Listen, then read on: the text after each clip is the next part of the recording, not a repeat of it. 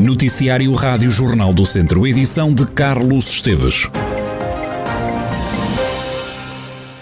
Um grupo de nove voluntários do distrito de Viseu está a caminho da fronteira da Ucrânia com a Polónia para resgatar e trazer para Portugal mais de 200 pessoas que fugiram da guerra. O grupo integra uma caravana humanitária da Associação de Apoio a Refugiados Ucranianos.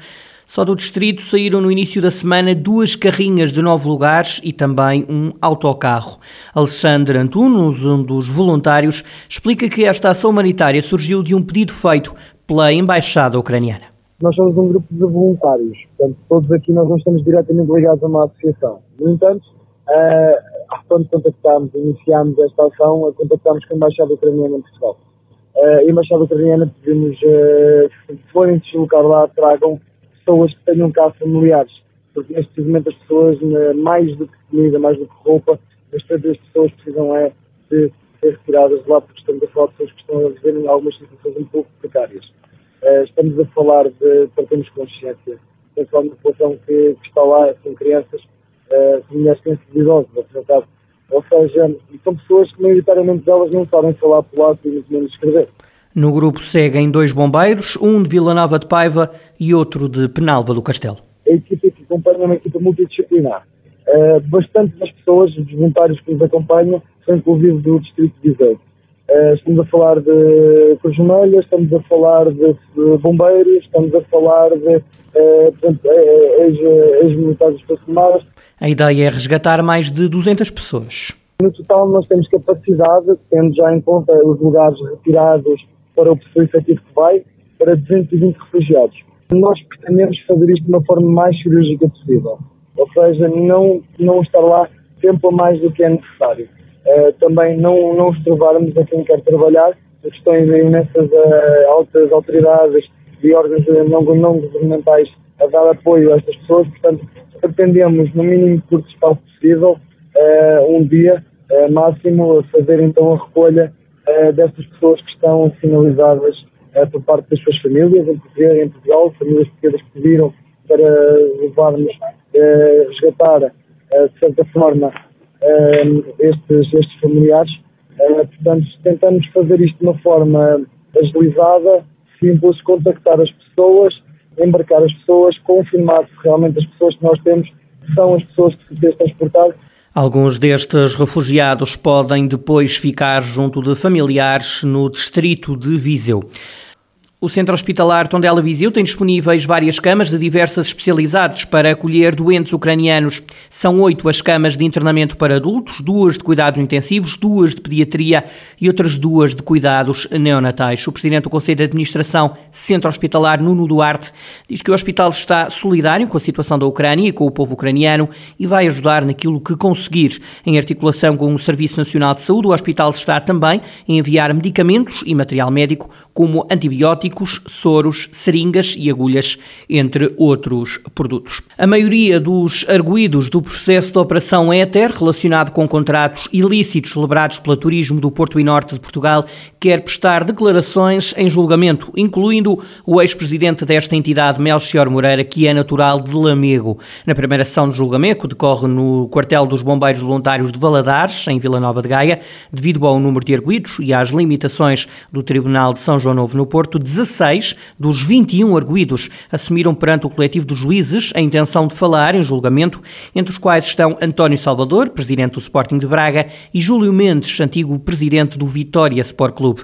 O processo da chamada Operação Éter tem 29 arguídos e envolve cerca de centena e meia de crimes económicos, nomeadamente corrupção, peculato, participação económica em negócio, abuso de poder, falsificação de documento e recebimento indevido de vantagem. Foi deduzida a acusação contra o agente da PSP de Lamego, de 48 anos, que em setembro do ano passado tentou matar a companheira de 40 anos na cidade de Lamego. O polícia, que está preso preventivamente, está acusado dos crimes de homicídio qualificado de forma tentada, agravado por uso de arma de fogo, violência doméstica agravado e ainda um crime de detenção de arma proibida. Os crimes ocorreram a 6 de setembro de 2021 e ocorreram no interior da casa onde a vítima e o homem viviam. O polícia foi detido pelos próprios colegas. Segundo o Ministério Público, na sequência de uma discussão e depois de a vítima ter comunicado ao arguído que pretendia pôr termo à relação que os unia, o arguído, após destruir vários objetos que se encontravam no interior da casa, munido de uma pistola semiautomática, efetuou um disparo na direção da cabeça da vítima, visando atingir órgãos vitais e causar-lhe a morte. O homem vai continuar a aguardar julgamento em prisão preventiva. O distrito vai ser palco dos torneios de elite sub-17 masculino e feminino de acesso ao Campeonato da Europa. No total vão ser realizados 12 jogos entre os dias 16 e 29 de março. Para José Coceiro, vice-presidente da Federação Portuguesa de Futebol, é fundamental o entendimento com as autarquias para que o desporto seja promovido. Viseu, quer as autarquias do distrito, quer a autarquia onde nós nos encontramos, sempre esteve de portas abertas uh, para que possamos uh, realizar todos estes eventos, não este especificamente, mas este, outros, e com certeza que manteremos sempre esta ligação. As autarquias são decisivas para o nosso desenvolvimento, o desenvolvimento da atividade física e do desporto. Têm sido parceiros desde a primeira hora e continuaremos claramente a ser parceiros, porque este entendimento é fundamental para que possamos até começarmos logo com o primeiro ciclo, que é uma área que também as autarquias eh, privilegiam e que nós eh, temos também que, que, que claramente eh, fomentar mais, incentivar e continuarmos, e continuarmos esse trabalho. Serão quatro os conselhos a receber os jogos: Viseu, Tondela, Santa Combadão e Penalva do Castelo. Na sessão da apresentação esteve o Presidente da Câmara de Viseu. Fernando Ruas afirmou que descentralizar este tipo de competições ajuda a combater as assimetrias no futebol. Congratular-me com estas decisões eh, da Federação Portuguesa de Futebol de trazer eh, os torneios, neste caso a Ronda Elite, ainda por cima de jovens, eh, para esta região do interior. E eu gostaria de dizer-vos que eh, é sempre de realçar este aspecto, porque quando nós sabemos que o futebol também está litoralizado. Se atendermos à Primeira Liga, apenas o tom dela, eh, digamos, foge um pouco a esta litoralização, o que significa que, naturalmente, que a pressão e o gosto pelo futebol a se acentuar mais no sítio onde há mais espetáculos e os espetáculos eh, acontecem com mais frequência no litoral do país. É por aí que estão as equipas da Primeira Liga, também é por aí, normalmente, onde há mais condições em termos de equipamentos e, portanto, saudar esta correção da simetria que também se faz ou que também existe no futebol. O presidente da Associação de Futebol de Viseu diz-se honrado por ver o distrito receber estes torneios.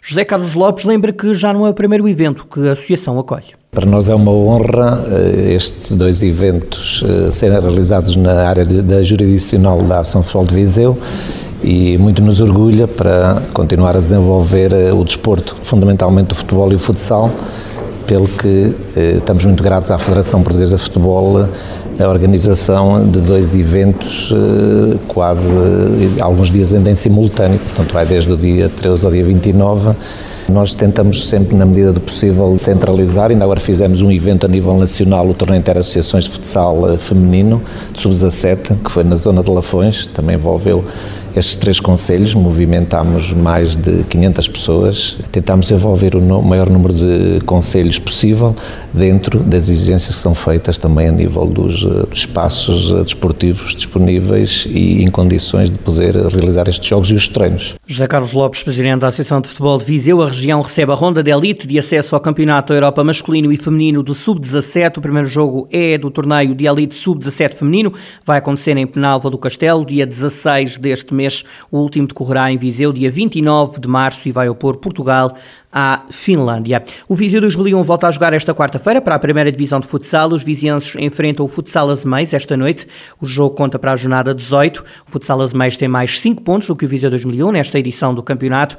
No histórico de confrontos, os vizienses têm mais vitórias. A última vez que o Futsal Azeméis veio jogar a Viseu houve empate a um golo. No handball, a equipa de handball do Académico de Viseu joga esta quarta-feira com o Avanca B. Jogo no pavilhão do Fontelo às 9 da noite. Os vizienses chegam de derrota frente aos Juvelis por 29-25 25 e quererão reencontrar o rumo das vitórias. Em 18 jogos, o Académico Viseu ganhou 16 e tem só duas derrotas.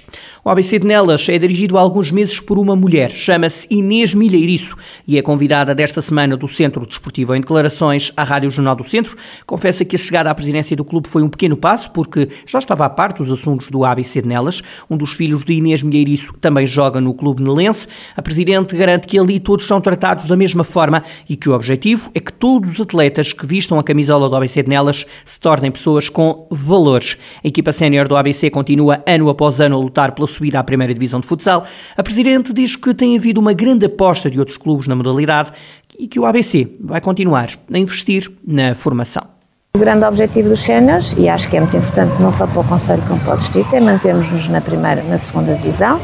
O sonho da primeira é sempre um grande sonho e sempre que, que tivermos hipóteses nós vamos lutar pela subida, não é? Como estão a fazer, mas, mas nem é... sempre é possível, não. porque eu tenho falado com o Mister Picasso, não é? Eh, Também. Ele tem dito que é cada vez mais difícil porque têm descido equipas de muita qualidade da primeira divisão e que depois tentam subir voltar novamente. outra vez. É, exatamente. Há uma grande aposta no futsal a nível nacional, o que é muito bom, não é?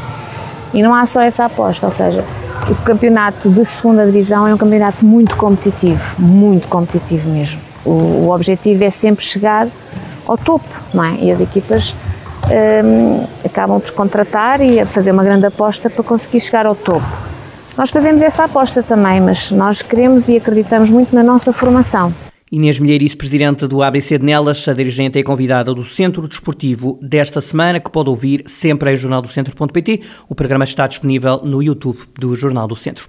Na fase campeão da divisão de honra, o Sinfãs perdeu este fim de semana em Lamelas por duas bolas a uma. O jogo ficou decidido no último quarto de hora. Foi nesse período que surgiram os três golos.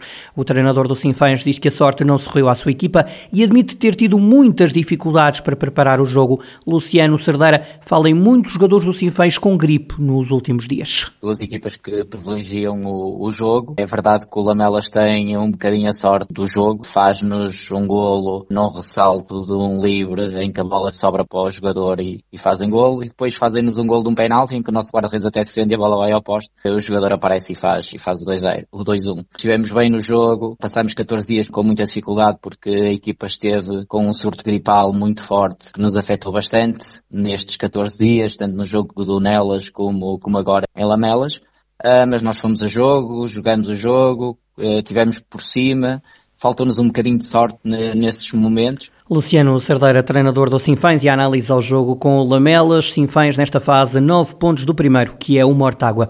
A Câmara de Vila Nova de Paiva quer dar uma nova vida ao Parque Botânico Arbutos do Demo. O presidente da Câmara, Paulo Marques, diz que é preciso dinamizar mais esses espaços, onde antes funcionavam os viveiros da Junta Autónoma de Estradas, localizados em Queiria. O nosso plano é, é, muito simples e ao mesmo tempo muito ambicioso. Nós queremos eh, dar a conhecer o, o nosso parque, queremos eh, dar vida ao parque, queremos um parque que seja verdadeiramente dinamizado, que esteja vivo para todas as comunidades, seja do Conselho, seja do Distrito, seja do país. E para isso temos que dar a conhecer o mais possível, ehm, porque é um parque que é muito rico, que está ao serviço da comunidade escolar, da comunidade científica, eh, de todas as pessoas.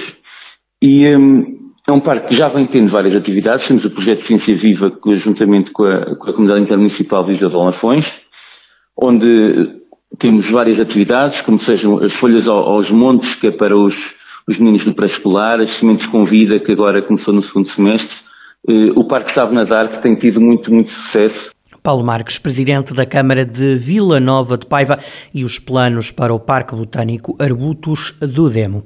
O município de Castro Daire está a promover a iniciativa Março, o mês da floresta e da sustentabilidade, que envolve toda a comunidade educativa do Conselho. Até ao final do mês decorrem diferentes iniciativas. O presidente da Câmara de Castro Daire, Paulo Almeida, revela o objetivo desta questão e das atividades associadas ao tema Março, o mês da floresta e da sustentabilidade. O mês de março é o mês da floresta e nós pretendemos, durante o mês de março, realçar eh, a importância do cariz florestal e também da sustentabilidade dos nossos recursos. E por isso, num trabalho feito em articulação com vários setores e com vários serviços do nosso município, nomeadamente o setor do ambiente, a floresta, o turismo, o desporto, criámos um conjunto de iniciativas onde, na sua grande maioria, envolve toda a comunidade educativa, desde os jardins de infância, à escola primária, à escola básica, à escola secundária, à escola profissional e onde, em cada um destes setores, temos iniciativas como uh, estímulo do consumo racional de água, plantação de ervas aromáticas, plantação de árvores,